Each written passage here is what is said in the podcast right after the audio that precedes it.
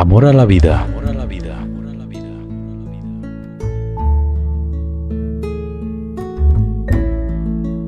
Con la doctora Verónica Cordero.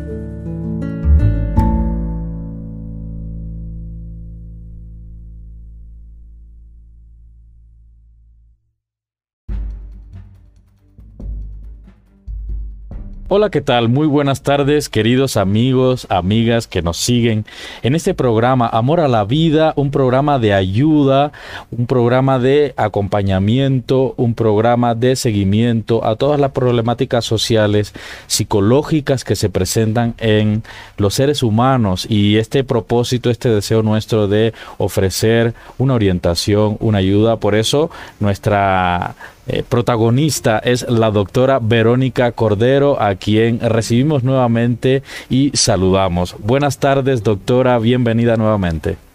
Muy buenas tardes, Reinel. Este, gracias otra vez por, por la invitación. gracias a quienes están escuchándonos el día de hoy. Eh, este, es un gusto, como siempre, ya sabes. El gusto es nuestro, doctora, que haya usted aceptado participar en este proyecto. Y bueno, eh, queremos antes que nada felicitarla por el Día del Maestro que fue el pasado sábado. Muchas felicidades, maestra, porque fue mi maestra.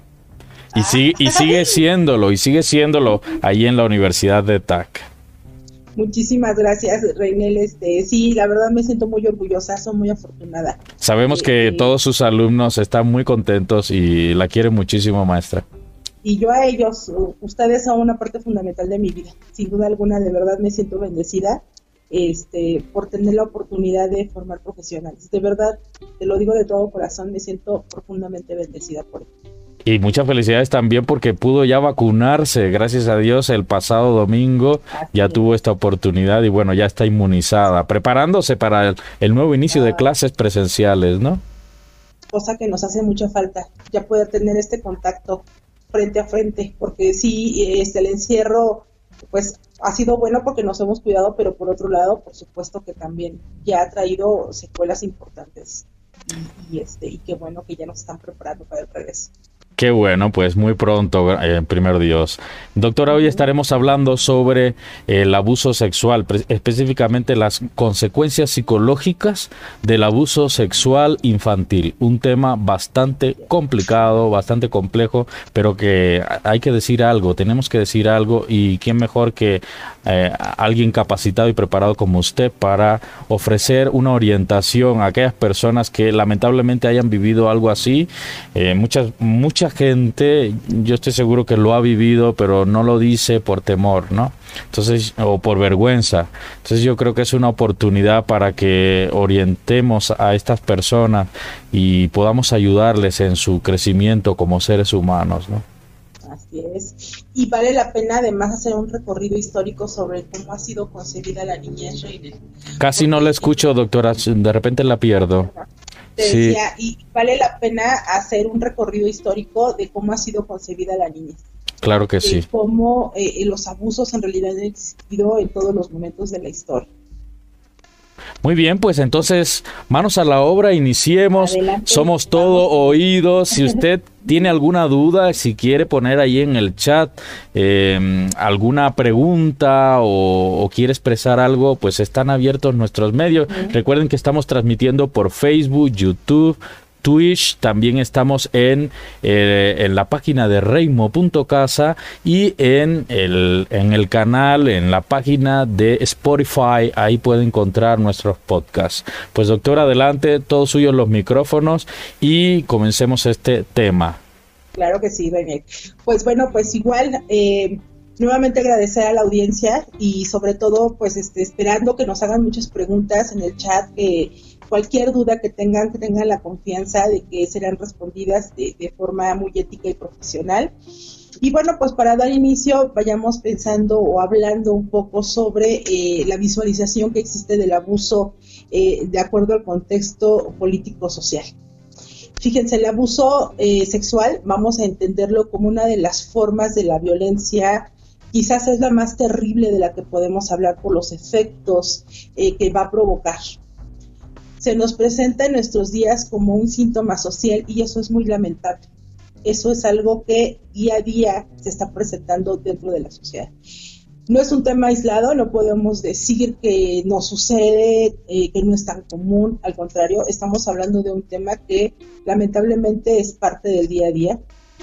Me gustaría compartirles como parte de mi experiencia profesional que gran parte de mis pacientes, eh, por lo menos sí me atrevería a decir que en un 70, en un 80% de los pacientes, cuando indagamos sobre su historia de vida, pues lamentablemente está presente esta situación, ¿no? Que hoy empieza a generarles eco una situación que vivieron en la infancia y que tiene que ver con el abuso sexual. El abuso sexual infantil no se trata únicamente de pensar que un niño fue penetrado. Eh, estamos hablando de que cualquier tipo de violencia en cuanto a tocar su cuerpo, mostrarle las partes íntimas, de una persona, obligarlo a tener actos que tengan que ver eh, con, eh, tener en algún momento eh, sexo oral, por supuesto que es considerado abuso sexual. Entonces, estamos hablando de una situación en donde los niños deberían de sentirse protegidos por el adulto. Un síntoma que vela y que devela al mismo tiempo se ha ido enunciando de un malestar que ha nacido de lo social y se hace presente en el mismo escenario de más que lo produce. La violencia, tal como la señalamos, pues en numerosas oportunidades se ha visto que constituye junto con la drogadicción, la anorexia y la bulimia una de las nuevas formas de malestar propia de esta época que estamos viviendo, René. O sea, imagínate, todavía no hace mucho tiempo el relato de los niños que sufrieron de abuso sexual estaba considerado como una fantasía, ¿no? Y sobre todo era tratado como incesto. Se le vinculaba más bien a elaboraciones producidas por la dificultad que tenía el niño para distinguir entre la realidad y los propios deseos sexuales de la infancia. Entonces muchos padres era como de, tú te lo estás imaginando, ay no, ¿cómo crees? Y el abusador, por supuesto, pues de ahí tomaba la, grandiosa idea de decir, pues nada más es un juego, esto, o sea, hasta el grado hasta de normalizarlo, ¿no? Esto yo lo hago porque te quiero, es una forma de demostrarte mi amor, es una forma de decirte que este, estoy aquí contigo, ¿no? Entonces, los niños obviamente no saben qué pensar de esto, pero estamos agrediendo su cuerpo, estamos atentando contra su integridad niños que en un futuro serán adultos y que ese futuro adulto sufrirá gravemente las consecuencias de lo vivido. Aunque no necesariamente se note de manera inmediata que habrá esas consecuencias. ¿Cómo ves, Reina, el tema? No, un tema bastante complejo eh, por la cantidad de factores que influyen, ¿no? Eh, como dice usted, eh, antiguamente se quedaba en el ámbito de la, de la imaginación, ¿no? Eh, es que la mente de niño puede estar recreando esta situación y, por, la debilidad propia de, los infantes eh, no tenía el peso, su declaración no tenía el peso que hoy, por ejemplo, tiene, que un niño, eh, un niño ya puede acusar a sus padres incluso por, por maltrato, ¿no? sin duda la sociedad ha dado pasos, ha avanzado muchísimo al respecto ya la violación infantil eh, se persigue de oficio en cualquier grado de, violación, eh, pero aún así nos falta mucho. Y lo que queremos enfocarnos en este programa es en las consecuencias. Vamos a presentar, como usted bien lo está haciendo, doctora, eh, en qué consiste esto de la violación, eh, cuáles son sus grados, cuáles son los tipos de violación o, de abuso infantil desde el punto de vista sexual, pero más que nada en ver ¿Cómo puede esto bloquear a un niño en su desarrollo futuro, verdad? ¿Cómo puede acabar con su vida, con su, con su desarrollo sano, psicológicamente hablando, ¿no? Así es. Pues mira, Reina, en los últimos 30 años, esta escena pues ha comenzado a cambiar y la comunidad se ha vuelto pues digamos un poco más sensible a este dato que tenemos y que se presenta sobre los abusos. Eh, se ha ido inclinando cada vez más a creer la palabra del niño. Qué bueno, qué bueno que hoy se le da más, más escucha a los niños, que se cree más en ellos, a la vez que pues ha ido intentando actuar en consecuencia con ello. Como ya lo decías, hoy ya este, las autoridades están tomando cartas sobre el asunto y qué bueno, ¿no? Qué bueno que los papás también somos más flexibles a escuchar lo que nuestros hijos tienen que decir. Qué bueno que no los obligamos a darle un beso a un desconocido. Qué bueno que estamos teniendo más atención a esto. Si bien en la actualidad, fíjate, no contamos con estadísticas oficiales, eh, los investigadores han señalado que los abusos sexuales constituyen alrededor del 10% de los maltratos en la infancia aproximadamente un 60% de las veces el niño o adolescente es quien además cuenta lo sucedido. El retraso eh, eh, ocurrido hasta la develación del hecho de qué va a depender en muchas ocasiones de que el agresor sea conocido o tenga relación de parentesco con el niño a quien, bueno, este, quien sufre el abuso sexual. Qué triste que gran parte de este escenario se presenta en nuestro propio hogar. Qué triste que sean los propios familiares quienes a veces abusan de la confianza que otorgan los padres para el cuidado de los hijos. Y que de pronto además se vea el niño obligado a tener que vivir en el mismo contexto que el agresor.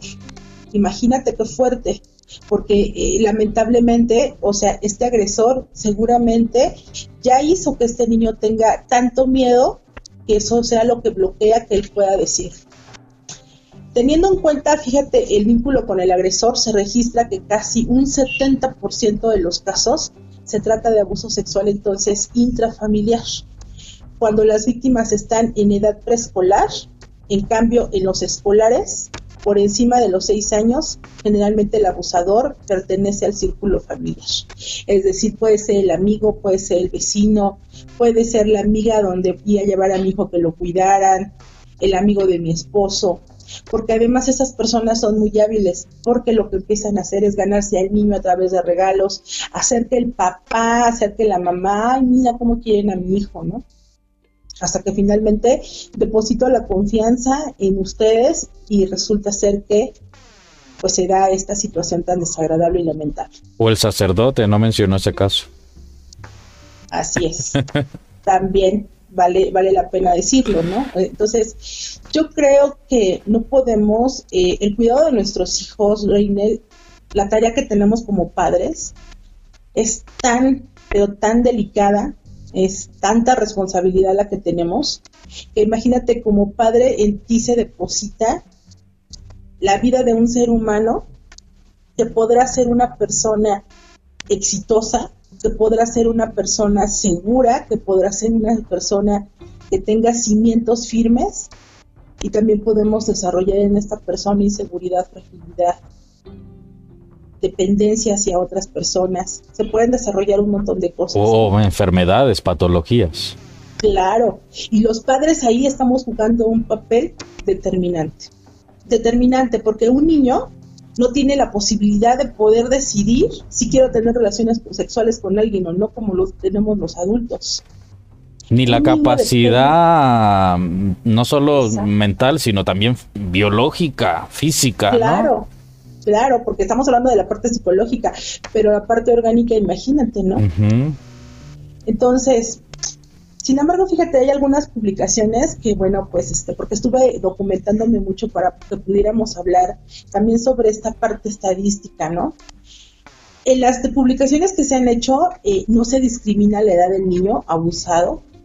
Eh, expresan que la mayoría de los casos, entre el 90 y el 95%, se trata de abusos sexuales intrafamiliares. Es decir, que puede ser cualquier persona que esté dentro de la vida del niño, te digo, aunque no necesariamente sea la propia familia.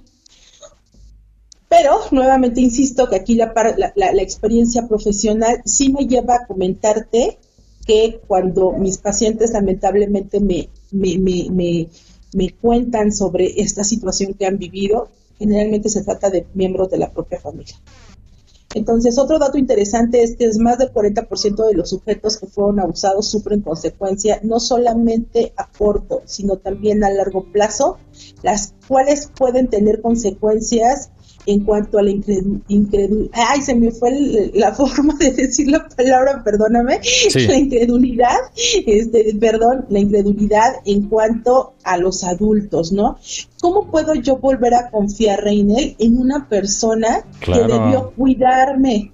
Sí. Y sin embargo, me faltó el respeto de todas las formas habidas y por haber. No, y la, la proyección hacia situaciones similares, por ejemplo. Claro. Me viola, me viola una mujer. No voy a ponerme el caso, el caso de que sea hombre, ¿no? Una mujer y luego mi trato con las mujeres cómo va a ser. Claro. No, y mi matrimonio, si es que lo logro, ¿cómo será mi matrimonio? Teniendo esta experiencia previa de abuso, de, de, de vejación, ¿no?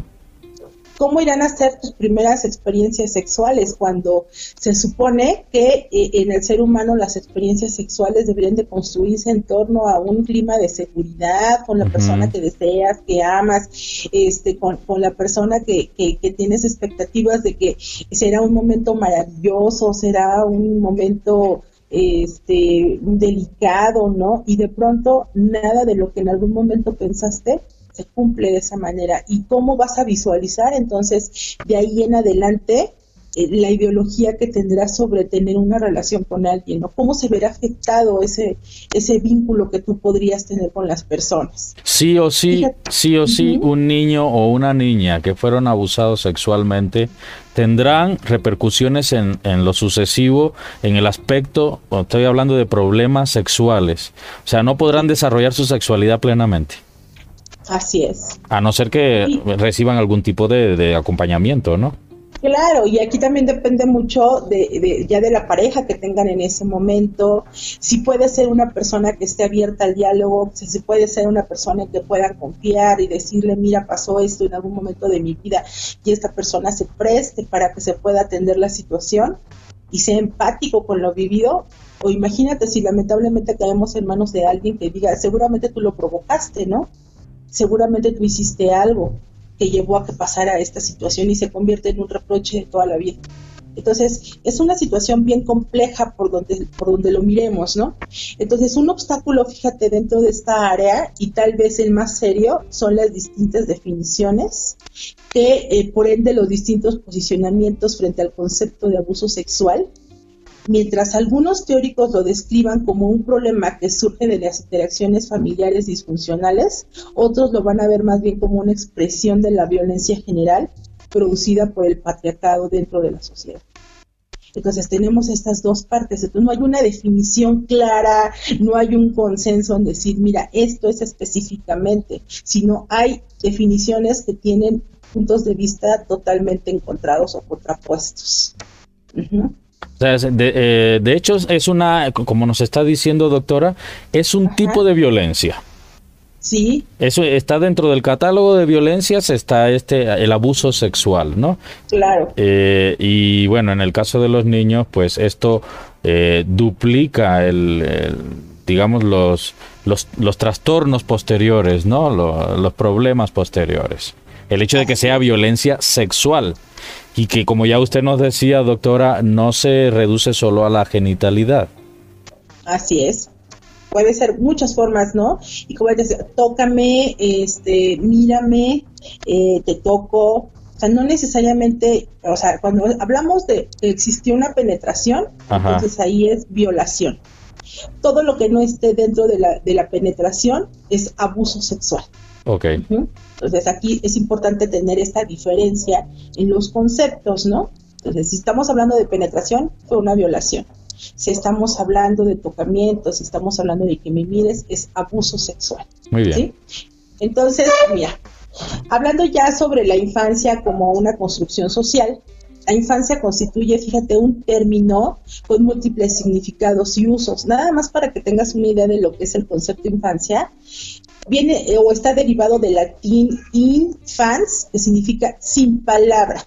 Fíjate, qué fuerte esta definición. Yo cuando lo leí dije, wow, o sea, ¿cómo es posible que la palabra infancia signifique sin palabra? O sea, ya desde ahí no tienes opinión ni voto, ¿no?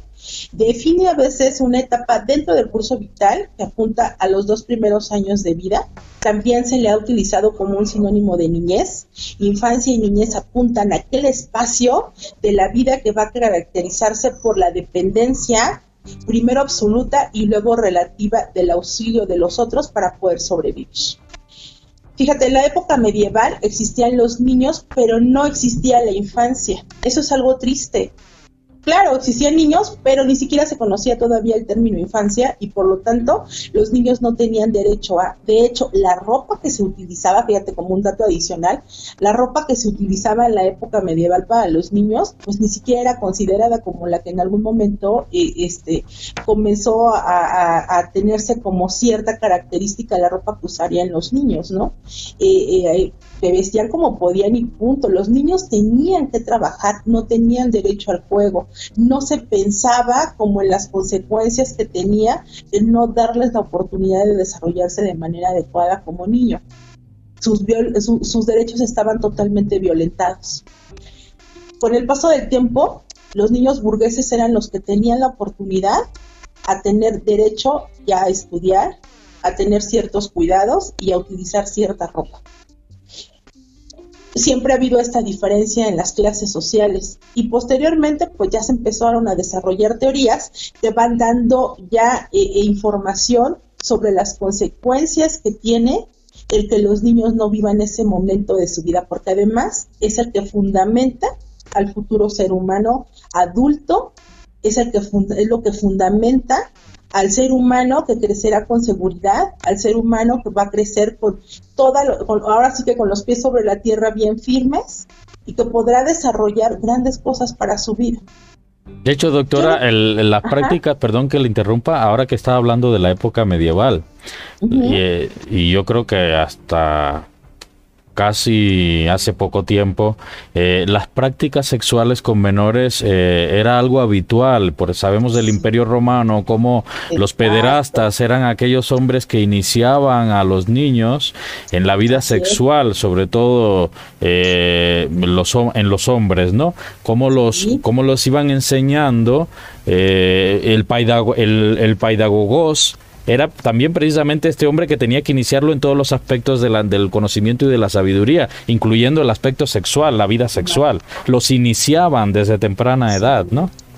Así es. Fíjate, este, por ejemplo, mientras estuve yo revisando la literatura, nos decía que eh, pues hay una hay un planteamiento de la infancia que ha atravesado pues desde la antigüedad. Fíjate seis etapas seis etapas a las que se denominan infanticidio abandono ambivalencia intrusión socialización y ayuda. Por estas etapas pasa. Cuando hablamos del infanticidio, bueno, pues estaríamos hablando de, esta práctica de causarle la muerte a un niño a muy corta edad, eh, especialmente cuando estamos hablando que puede ser un menor de un año, cuando hablamos de la intrusión es este sometimiento a un acto indebido que un niño no nos va a dar el consentimiento desde luego, sino que se está haciendo en contra de su voluntad. Entonces están estas seis etapas ahí puestas, ¿no? Y después, pues ya hablando un poquito, me, me, me, me agradó mucho esto que, este énfasis que hiciste sobre este cómo es visto incluso desde otras culturas. Fíjate, desde la perspectiva histórica el abuso sexual en la infancia, pues lo podemos abordar desde la, desde la época primitiva, ¿no? A los hombres se les permitía forzar sexualmente a la mujer, considerándola apetecible, y ya después este, la llevaban a, a su tribu y entonces ahora su función era protegerla. Ah, pero a partir de la lectura de la Biblia es posible reconocer que entre los hebreos la violación era un delito que debía ser sancionado con la pena de muerte. En el Antiguo Testamento, que bueno, yo creo que eso tú lo sabes perfecto, ¿no? Este, más eh, si un hombre hallara en el campo a la joven desposada y la forzara aquel hombre acostándose con ella, morirá solamente el hombre que se acostó con ella, más a la joven no se le hará nada. Así es como era visto. Por lo tanto, si la joven no estaba desposada, no se le consideraba un delito.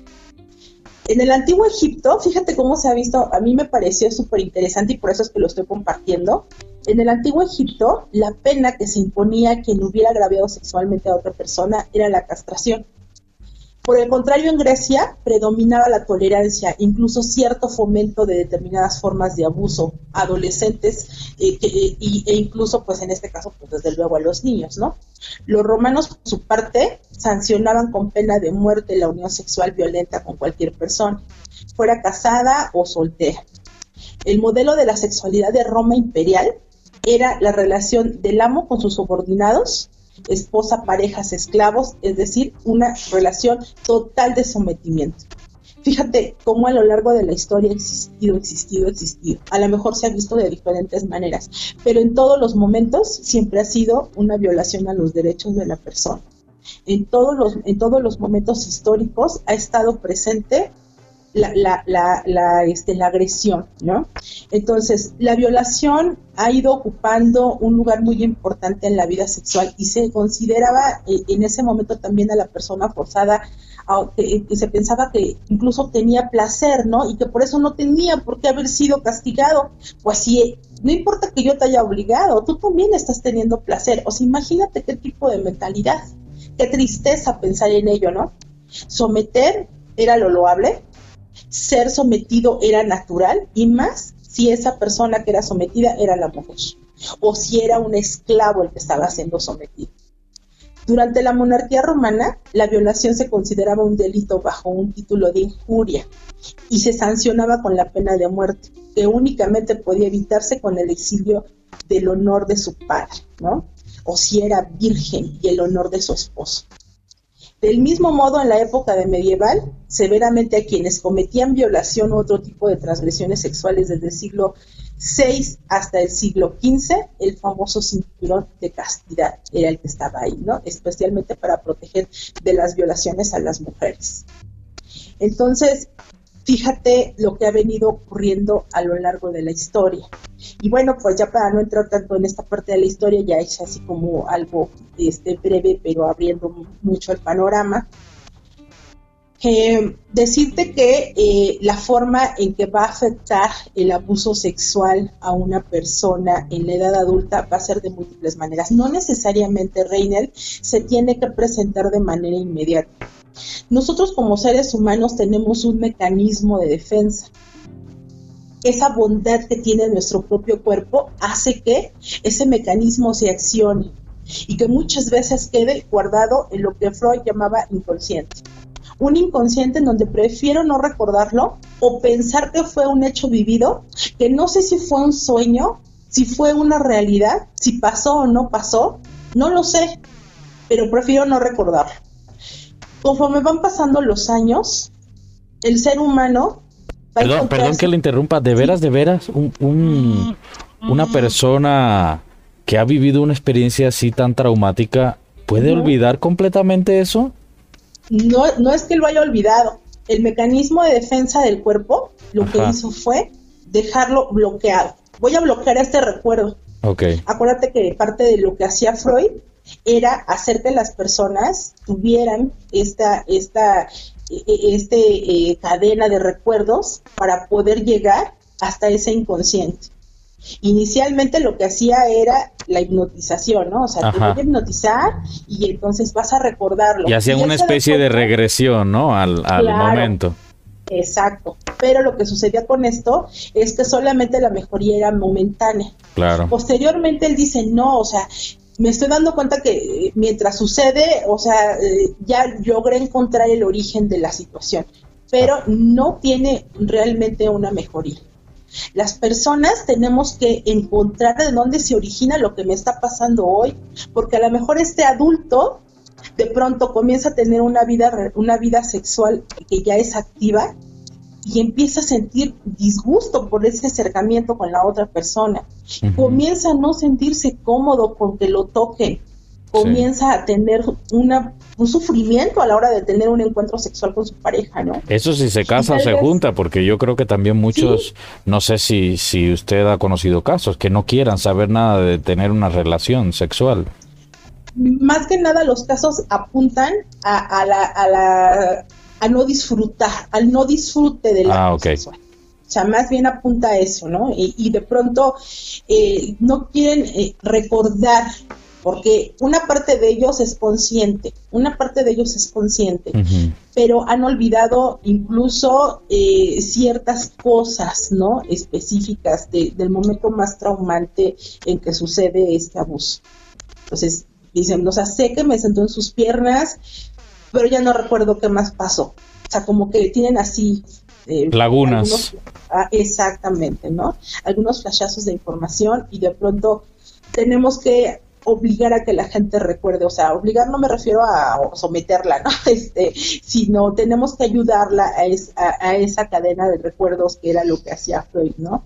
Este, en qué lugar estaban, qué fue lo que sucedió en ese momento, qué hiciste, qué pensaste, e, en ese momento eh, quién estaba, quién más estaba, este, qué persona fue, y obviamente pues es muy doloroso para las personas evocar este, este tipo de recuerdos, imagínate lo que implica en la vida del ser humano pensar que este agresor todo el tiempo estuvo ahí porque a lo mejor fue mi padrastro, porque a lo mejor fue mi tío, porque a lo mejor fue mi primo, pero lo más triste de todo, Reinel, es cuando la gente tiene este acercamiento, o en este caso los niños pudieran tener este acercamiento hacia los padres de familia y decir, tú estás loco, cállate, no digas eso, eso no es cierto tenemos los padres la obligación, Reinel, de creer ciegamente en nuestros hijos tenemos esa obligación. Sí. ¿No?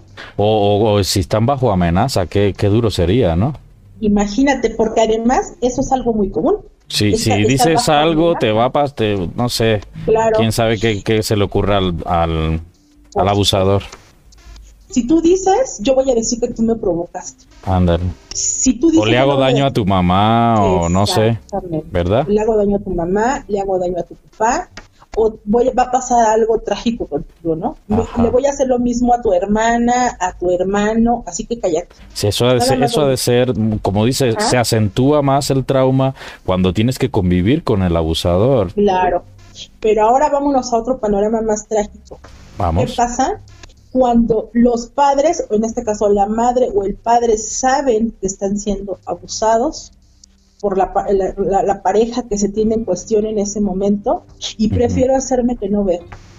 Prefiero hacer de cuenta que no me doy, así que no me doy cuenta, valga la redundancia. Prefiero hacer de cuenta que esto no está sucediendo, aunque yo lo sepa. No, tú estás mal, o sea, no es cierto. Ay, pues es que, no, no es cierto. O sea, mamá, es que mira, no es cierto, tú me estás mintiendo. Pero por el temor a perder a la pareja, ¿no? Prefiero no creer prefiero hacerme de cuenta que no sucede, porque si hago, hago o, tomo acciones, puedo hacer que mi pareja me abandone. Imagínate, Reinel, o sea, ser testigo del sufrimiento de un ser humano que, insisto, en ese momento depende de nosotros en todos los aspectos y que estamos fracturando una relación que además conlleva a que el sentimiento es tú debiste protegerme. Tú, mi papá, eres mi superhéroe y de pronto ese superhéroe se convierte en el peor de los días. Se derrumbó. claro, tú debiste cuidarme y tú eres la persona que me está agrediendo de esta manera. Entonces, definitivamente pensar en ello conlleva a, a, ahora qué repercusiones tienen los diferentes aspectos de nuestra vida, ¿no? Entonces, ¿cuáles serán los problemas emocionales que se presenten diversos, Dentro de, este apartado de los problemas emocionales, cabe la, cabe la, pena, o vale la pena, perdón, destacar eh, su presencia en gran parte de las víctimas de abuso sexual. Te decía, no necesariamente lo van a presentar de manera inmediata. Puede ser que pasen dos años, tres años, o que suceda un evento que detone, que evoque el recuerdo de lo vivido. Es decir, puede suceder que a lo mejor yo estoy en la intimidad con mi marido y de pronto me parece que algún movimiento o alguna forma en que me toca me parece agresiva y me hace evocar cierto recuerdo de lo que ya viví. Y eso empieza a generar gran, gran problema en la relación con mi pareja. Antiguamente, eh, doctora, eh, este tipo de abusos, si pasaba cierta cantidad de tiempo, ya no, ya no se perseguía, como decir, ya no, ya no proscribía, ya, ya no era, ya no era propicio a cometer algún tipo de, eh, aplicar algún tipo de, de, ¿cómo se llama? De, de, castigo hacia, hacia el abusador. El abusador se libraba si mantenía oculto por un X cantidad de tiempo este, vandalismo, este, este ataque, ¿no? Pero hoy en día, eh, gracias a Dios, pues ya no importa en qué año lo hiciste, si se demuestra, pues eh, está penalizado, ¿no? O sea que eso ya no te puedes escapar como, como hacían muchos que lo mantenían oculto, como, como ya lo hemos dicho, eh, amenazando a la víctima metiéndole miedo o, o tapando la situación y con el tiempo pues ya quedaba impune, ¿no? Claro, o sea, imagínate qué fácil, ¿no? O sea, ya lo hiciste y bueno, eh, este, no solamente se trata de que en ese momento me estás causando un problema, sino es una marca que queda durante la vida de la persona, que tarde o temprano va a ser mella en la vida de este ser humano. Hemos, hemos visto en, en, este sentido muchos escándalos ahorita con los, por ejemplo, los sacerdotes pederastas, ¿no? Y dice, eh, gente ya con, con hijos, eh, con barba, y que dice, no, es que el padre fulano me violó, ¿no? Y cuando yo tenía cinco, o seis años en, el colegio católico, ¿no? Y mucha gente dirá, pues, pues ¿qué, ¿qué, puede eh, no sé qué puede sucederte ahorita cuando hace tantos años de eso, ¿por qué estás sacando algo tan viejo? Y es que por lo que estamos precisamente platicando hay consecuencias que se mantienen a lo largo de toda la vida, que lo dañaron o la dañaron a ellos, a ellas como seres humanos para siempre, ¿no? Así es. Y hoy me atrevo a decirlo, o sea, la gente lo ve de esa manera, hoy me atrevo a decirlo porque no quiero que todos los niños vivan lo mismo y sobre todo porque estoy descubriendo ya el daño que me causaste en muchas áreas de mi vida. Por ejemplo, en los problemas de las relaciones, ¿no? El área de las relaciones interpersonales, fíjate, es una de las que suele quedar más afectadas. Eh, tanto inicialmente como a largo plazo, vamos a ver que queda afectado, porque además voy a empezar a tener desconfianza hacia las personas. Me va a dar miedo que alguien incluso me toque hasta del brazo posiblemente. Destaca la presencia de un mayor aislamiento. Estaríamos hablando de ansiedad social, son problemas, son problemas que se van a representar cuando las personas tienen menor facilidad para poder convivir con las demás personas de manera natural. Les va a costar mucho trabajo poder sostenerse por un largo tiempo en público o hablar en público. Son consecuencias que van a estar ahí. O sea, imagínate que me cueste trabajo hasta poder dar la mano a alguien, poder salir, caminar tranquilamente, si alguien se me acerca, mejor hasta brinco, ¿no? Porque tengo miedo. Y mira, nada más basta con que pongamos como ejemplo, ¿cuántos de nosotros lamentablemente hemos sido víctimas de que por ahí nos han asaltado? Y de pronto, o sea, se te vuelve a acercar uno de una moto y tú hasta brincas, ¿no? o sea, algo, un ejemplo así, o sea, y escuchas un carro y dices, oye, pero si no me asaltan, estamos temerosos. Imagínate cuando esto sucede en una edad tan vulnerable como la niñez. Se observa también, por ejemplo, en este, en este tipo de problemas un desajuste con las relaciones de pareja. Con relaciones de pareja que se van a presentar de manera inestable, va a ser difícil que yo pueda estar prolongado tiempo con una persona seguramente tendré una pareja, tendré otra, tendré otra, y no me sentiré bien con ninguna de ellas. No voy a poder disfrutar del acto sexual como podría disfrutar. Tal vez hasta represente para mí, o sea, hasta asco pensar en tener un, el acto sexual con alguien, ¿no? Se habla también de dolores, dolores inexplicables que siente la persona en el cuerpo, en ciertas partes también, ¿no? Así es, así es, estamos somatizando, ¿no? Aparecen también, fíjate, dificultades en la crianza de los hijos. Vamos a pensar que a formar una familia y tienes hijos, va a haber un conflicto serio en los estilos parentales. Lamentablemente, Reinel, tal vez tú y yo podemos escucharlo y pensar que es absurdo lo que voy a decir. Pero no está lejos de la realidad. Lo que pasa es que a las personas les cuesta mucho trabajo poderlo decir. Imagínate que yo llegara a consulta y que yo le dijera a mi terapeuta, tengo tanto coraje por lo que yo viví cuando fui niño, que lo quiero replicar con mis hijos. No lo vas a poder decir de esa manera, porque sabemos que estaría señalado terriblemente, pero muchos de los padres de familia que vivieron abuso sexual o tienden a sobreproteger a sus hijos porque tengo miedo que tú vivas lo mismo, o algunos de ellos pudieran replicar el acto que vivieron. Imagínate qué fuerte. Nos quedamos hasta sin palabras con ello, ¿no? Pues ¿Cómo ves, Reina? Escucho muy callado. no, estoy tratando de asimilar porque muchas cosas parecerían evidentes, ¿no? Eh, todos hemos escuchado hablar de, casos, eh, tíos, por ejemplo, que se da mucho, tíos que abusan a sus, a sus sobrinos. Eh, pero también hemos oído lamentables casos de, de padre o madre que, que, abusan de sus hijos, eh, pero el, eh, parece que el denominador común de todos ellos es el guardar silencio. Definitivamente guardar silencio no es lo que tenemos que hacer. Tenemos que abrir la boca, tenemos que denunciar, tenemos que eh, platicar esto con alguien que nos pueda ayudar, un terapeuta, un psicólogo, un profesional. Y por supuesto, si conocemos de algún caso, lo más recomendable es denunciar denunciar ante las autoridades porque eh, no, no podemos seguir permitiendo que nuestra niñez, que son el futuro de, de, nuestra, de nuestros pueblos, pues eh, siga creciendo dañada, lastimada, y porque esto es una aberración, una aberración que en, en ningún sentido debe permitirse, ¿no?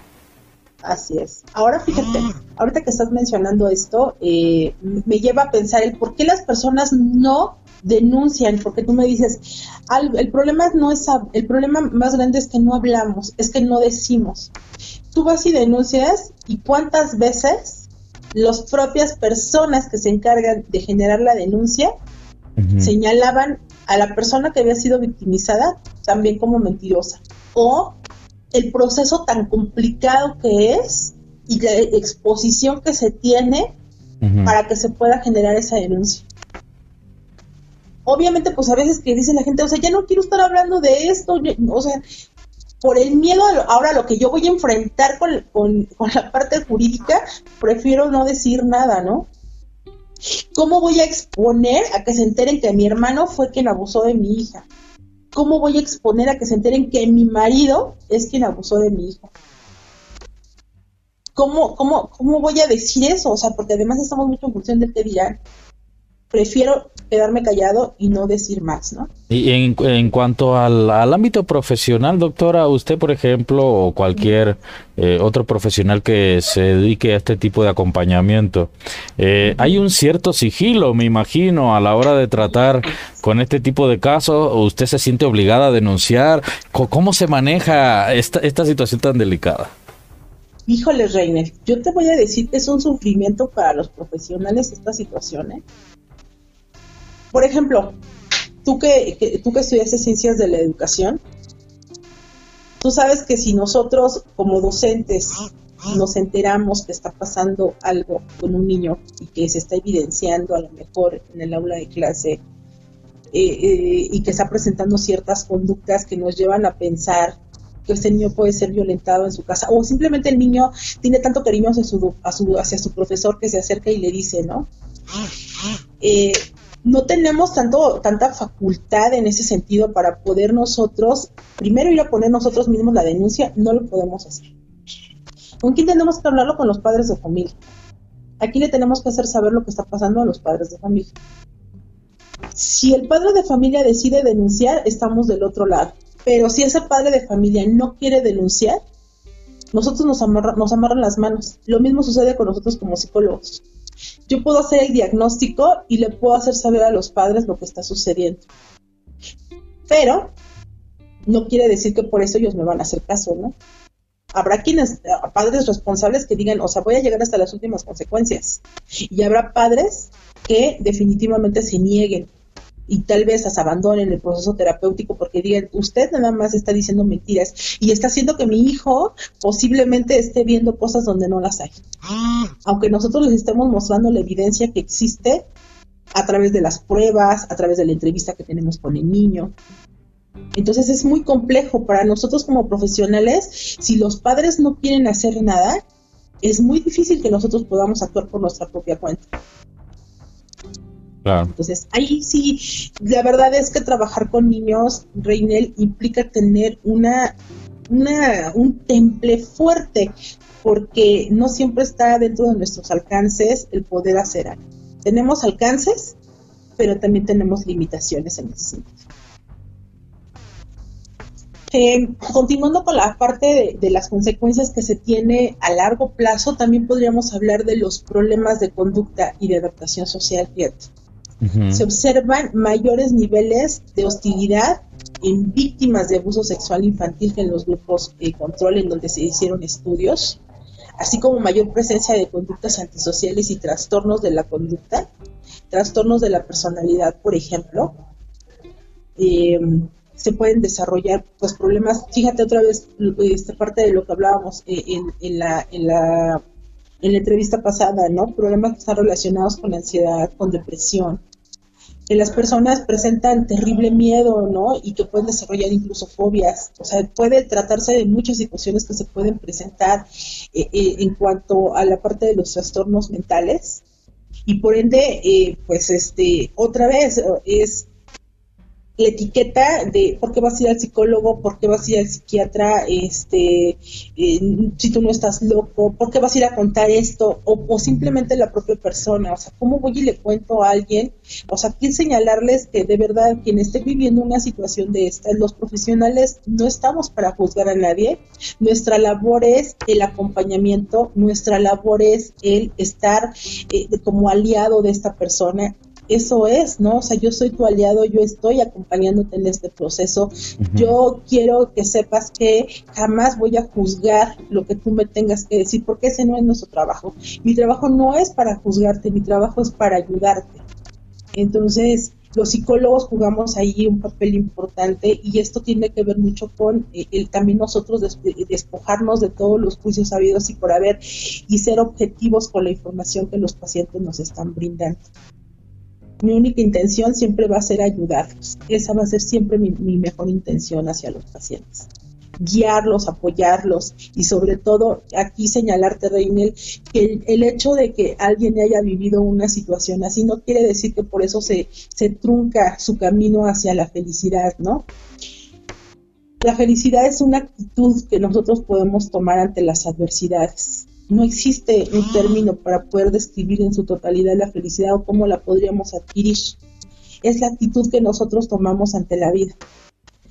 Los eventos que hemos vivido de esta naturaleza, desde luego que dejan marcas y secuelas fuertes en la vida del ser humano, pero no quiere decir que no podamos con ellas, no quiere decir que no podamos sobreponernos.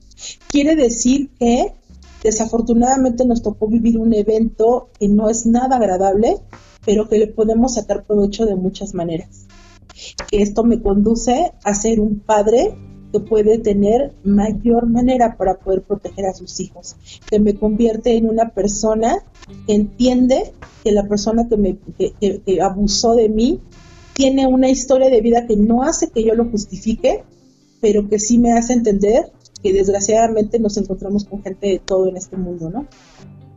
O sea que hay solución, hay sanación, hay una oportunidad pues de rehacer la vida de alguien que ha sido lastimada en este sentido, ¿no? Claro. No quedarnos con la idea de que porque me sucedió, por eso no puedo tener una vida plena y feliz. Claro. Yo siempre he pensado que no busquemos una respuesta al por qué me sucedió, porque no la vamos a encontrar primero. ¿Por qué me sucedió? Podríamos hablar de muchas cosas de por qué te sucedió, pero tal vez nunca vamos a llegar a la respuesta correcta. No, buscar el por qué no siempre es lo, ah, lo más aconsejable. claro, pero si yo le preguntaba a la gente para qué te sucedió, dale un sentido, dale un sentido, ¿no?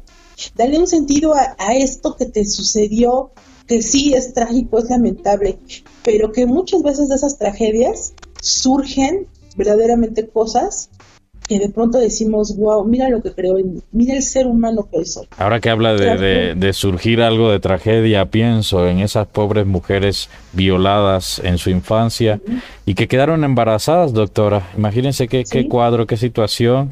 Eh, algunas pues se han acercado al aborto, otras han tenido que eh, vivir con el hijo de su agresor y todos los días viendo en él o en ella a, su agresor o al hecho en sí, ¿no?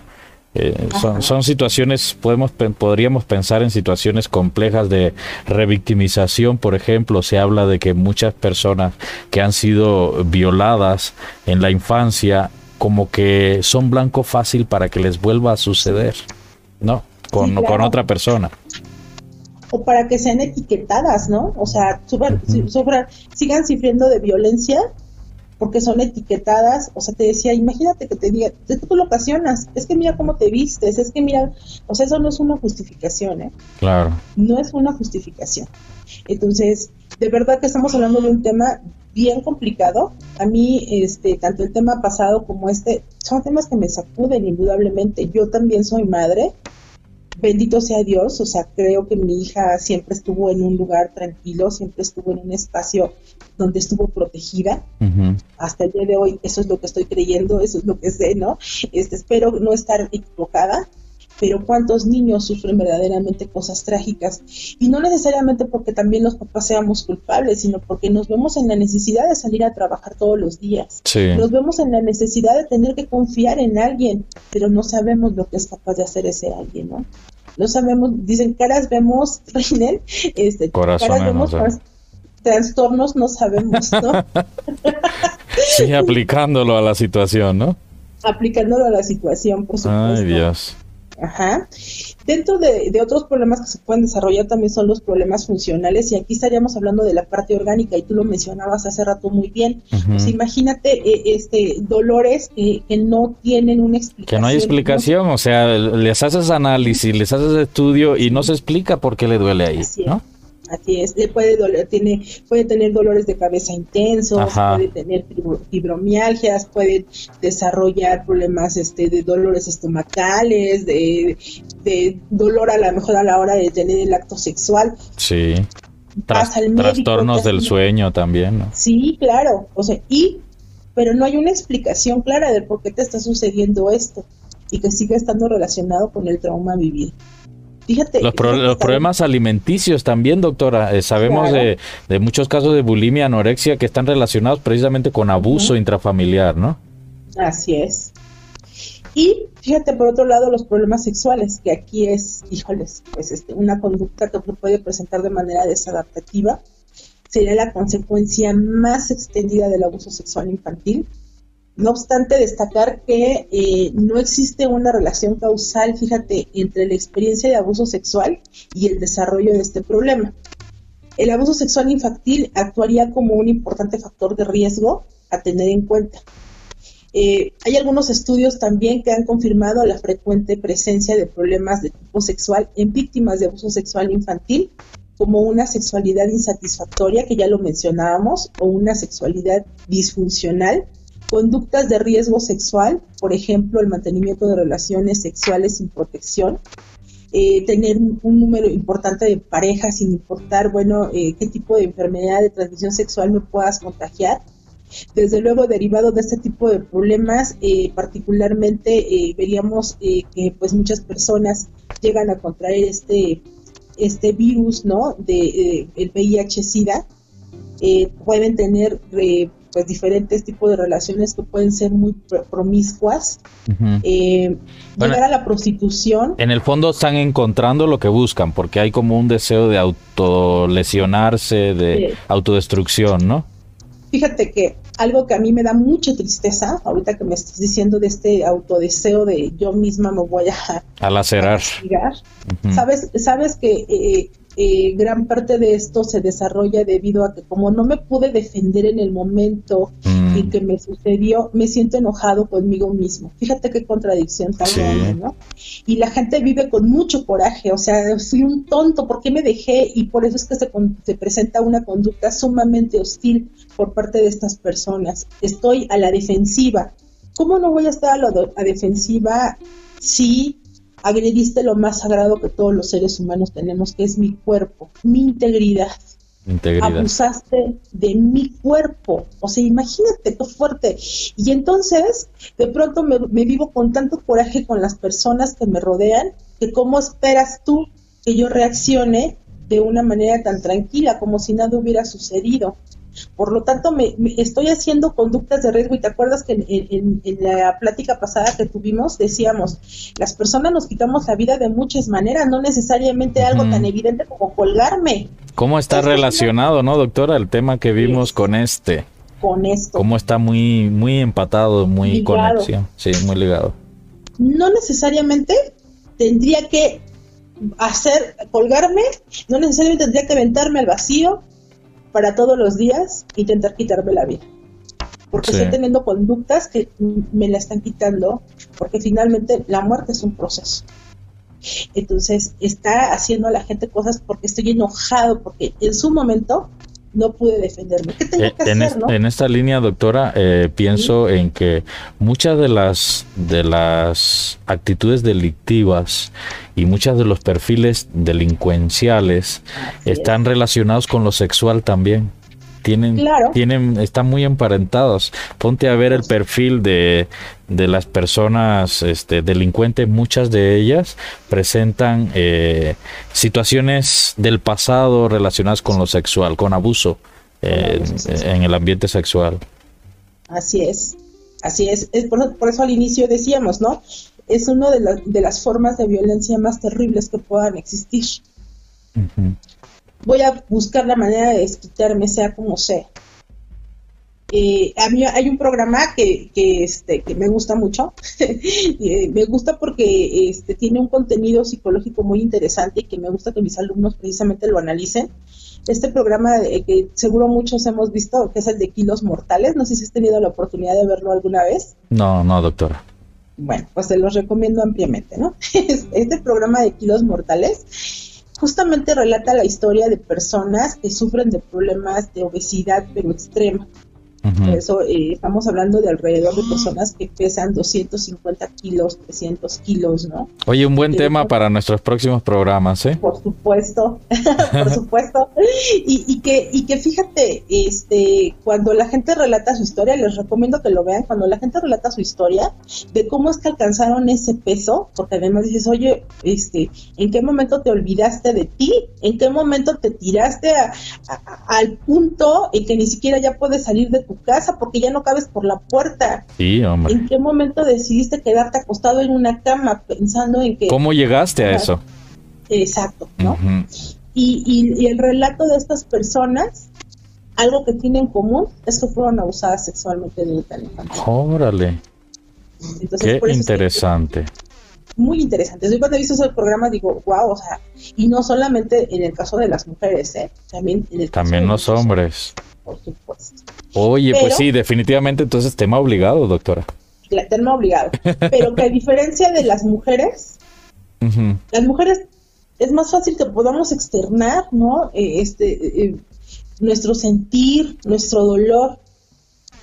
Pero en el caso de los hombres, que externen ese dolor, se les dificulta por todas las creencias. La cuestión del machismo, sí, sí, sí. Claro cómo vas a llorar, cómo, cómo vas a decir. Sentirte débil, imagínate un hombre violado, fuiste violado por tu padre o tu tío, ¿cómo vas a decir eso? Eso atenta contra tu hombría, tu masculinidad. Exacto.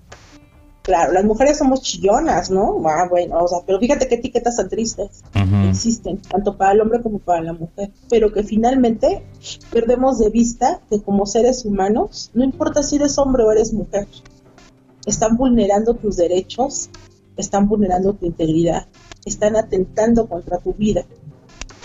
Entonces es importante externarlo, es importante hablarlo, acercándonos a personas, por supuesto, que nos van a ayudar no personas que nos van a hundir con sus comentarios, ¿no?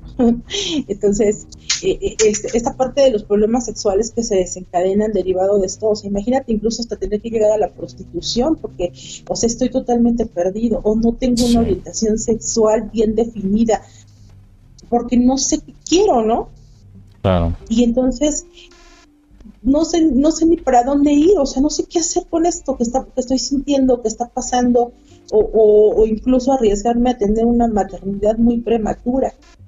O, oye, replicar estas situaciones con tus hijos. Eso sería también... Sí. Sí, que lo mismo que te hicieron, ahora tú lo, lo, continúes, ¿no? En, tu descendencia.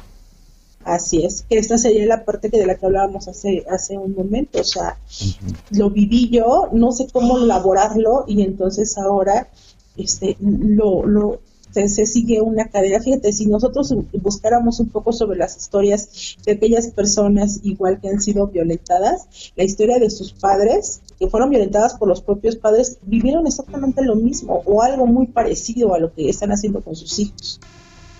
Entonces, podría uno decir qué absurdo que tú como padre, lejos de que lo protejas porque lo viviste, bueno, cada ser humano actuó de una manera distinta y también lo platicábamos la vez pasada, ¿no? Sí. Tenemos un estilo de afrontamiento distinto que ante tus ojos puede ser criticable. ante, ante los míos, o sea, yo tengo una manera de responder muy diferente. La forma en que yo eh, reacciono es distinta a la que reacciona Reiner. Por eso es muy importante que usted que nos está viendo, nos está escuchando también en los podcasts, pues busque ayuda porque no siempre usted va a tener la mejor solución.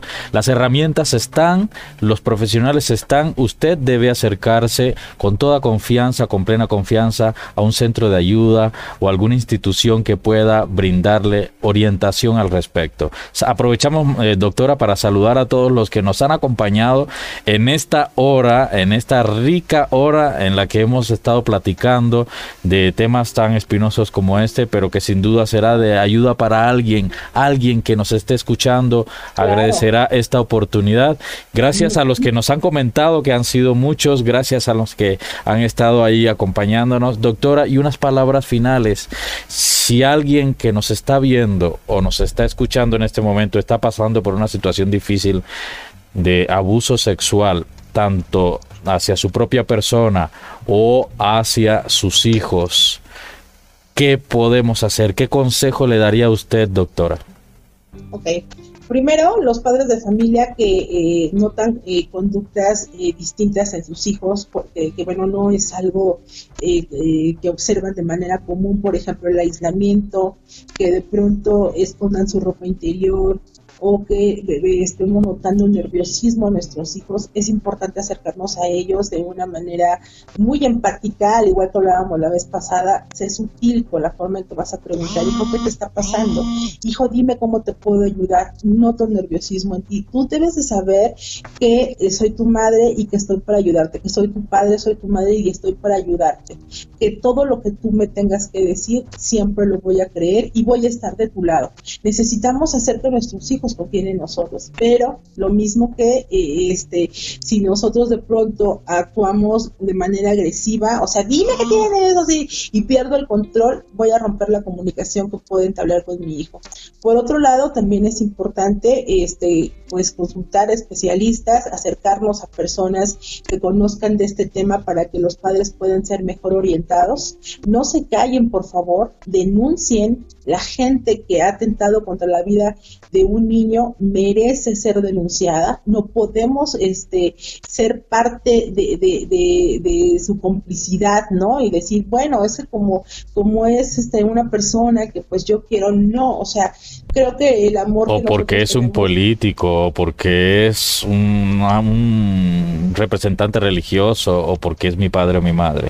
Claro. No hay excepciones no hay excepciones. Tenemos que decirlo, tenemos que denunciarlo, tenemos que eh, trabajar, si nosotros lamentablemente ahora ya somos adultos y es algo que no hablamos, y que no tenemos tal vez deseo de hacerlo público, está bien, es respetable, pero trabájalo con una persona profesional, trabájalo con alguien que te ayude a eh, otorgar ese perdón que se requiere, trabajar con el perdón, trabajar con el perdón no solamente hacia la persona que nos victimizó, sino también trabajar con el perdón hacia nosotros mismos y considerar que nosotros no fuimos los culpables de, de lo sucedido que son parte de las lamentables circunstancias que a veces nos toca vivir como seres humanos y, este, y, como decíamos, y con eso quiero cerrar, ¿no? No preguntes por qué te sucedió porque no vas a encontrar la respuesta. Pero sí puedes encontrar la respuesta al para qué me sucedió. Eso sí, dale un sentido. Puedes ayudar a muchas personas con lo vivido. Muchísimas gracias, Reina. Pues con eso terminaría. No te escucho, Reina. Una disculpa, tenía apagado mi micrófono. No, gracias a usted, decía eh, una vez más por esta oportunidad de poder platicar, de poder este, acompañar a, la, a las personas que nos ven y nos siguen en las diferentes redes sociales que las voy a recordar. Facebook de Casa Reimo, YouTube también de Casa Reimo, el Twitch de Casa Reimo. Y en Spotify, ahí busquen eh, Amor a la Vida, el nombre de este programa, y podrá seguir, podrá seguir eh, y escuchar todos nuestros podcasts. Eh, doctora, muchas gracias por acompañarnos, por, por esta, esto que nos comparte y que seguro nos va a servir de mucho. Muchas gracias. Al contrario, siempre es un gusto. Que tengan excelente día, por favor, cualquier duda que tengan, estamos con mucho gusto para orientarlos, ayudarles. Finalmente, e, esa es nuestra intención. Muy bien, pues así terminamos nuestro programa. Gracias a usted por acompañarnos, por seguirnos y nos encontramos el próximo miércoles. Les mantendremos informados sobre qué tema vamos a tratar. Si nos está viendo en YouTube, por favor suscríbase, active la campanita para que se entere de nuestras transmisiones. Y si nos está viendo en Facebook, pues también síganos, eh, dé like y comparta, que el que comparte se queda con la mejor parte. Hasta luego, bonita tarde, besos, bendiciones para todos. Nos vemos. Bye.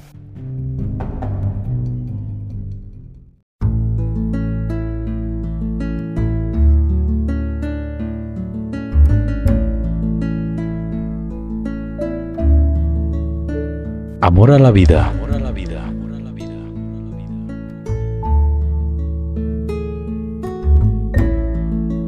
Con la doctora Verónica Cordero.